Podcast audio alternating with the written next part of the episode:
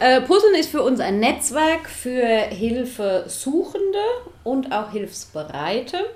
Und zwar wollen wir zwei verschiedene Puzzleteile zusammenfügen. Auf der einen Seite das Puzzleteil Ich suche etwas und auf der anderen Seite das andere Puzzleteil Ich biete etwas. So erklärt Pierre Kern in aller Kürze, was ein Team der katholischen Pfarreiengemeinschaft am Schönbusch in Aschaffenburg da im Frühjahr 2022 erfunden hat. Puzzeln haben sie es genannt, weil da zum einen die Anfangsbuchstaben der beiden Stadtteile Leider und Nilkheim drinstecken, für die das Ganze gedacht ist, und zum anderen, weil da eben zwei Dinge zusammenkommen, die Helferin und der Hilfesuchende. Das hat von Anfang an funktioniert, erzählt Kerstin Wegwert. Ich kann mich noch an den ersten Fall erinnern, wo ein älterer Herr angerufen hat und hat einen Sehnenriss gehabt und hat gesagt, das ist erst passiert und er kommt jetzt gar nicht aus dem Haus raus und er bräuchte jetzt was zum Essen, sein Kühlschrank ist leer, weil er nicht damit gerechnet hat, dass jetzt dieser Unfall passiert.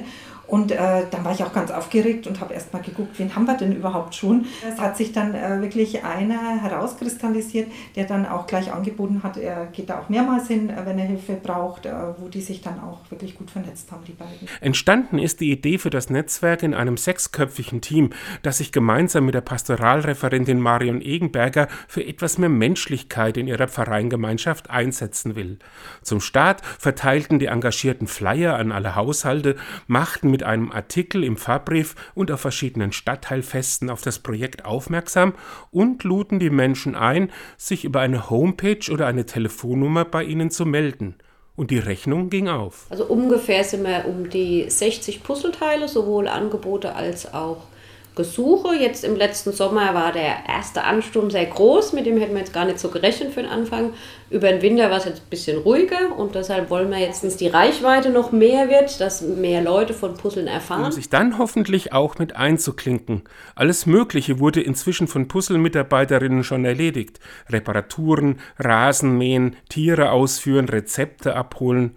Marcia Walter sagt, unser Schwerpunkt im Moment ist wirklich Kinderbetreuung und ähm, bei den älteren Leuten ähm, Fahrdienst und Einkauf, Einkäufe. Bei den Puzzleteilen gibt es keine Alters-, Nationalitäts- oder Religionsgrenzen. Der Mensch, so wie er ist, steht im Mittelpunkt. Das Organisationsteam kümmert sich um die Vermittlung der Hilfegesuche, achtet darauf, dass die Puzzleteile auch gut zueinander passen, reflektiert, lädt auch mal zu einem Begegnungstreffen ein und packt, wenn es sein muss, auch selber mal mit an. Herbert Pries hält diesen Dienst für ein wichtiges Zeichen, gerade in der heutigen Zeit. Also das heißt immer helfen und dann wird immer in die Ferne geguckt. Aber wenn man mal selber aktiv ist, dann merkt man, dass in der Nachbarschaft sehr oft eine Hilfe notwendig ist. Und es wird sehr oft übersehen. Und aufgrund der Nachbarschaftshilfe oder diesem Puzzle weiß man, dass es zu Hause auch was gibt wo man erledigen muss. Und fragt dann Pia Kern und Kerstin Wegwert nach ihrer Motivation, sich bei Puzzle zu engagieren, dann sagen die: Es macht mir einfach Spaß und die Dankbarkeit und die Freude, die damit rüberkommt. Das ist das, was mich eigentlich motiviert. Es gibt einen schon selber Bereicherung und mir haben auch schon Menschen im Leben viel geholfen und vielleicht kann ich jetzt mal wieder was zurückgeben.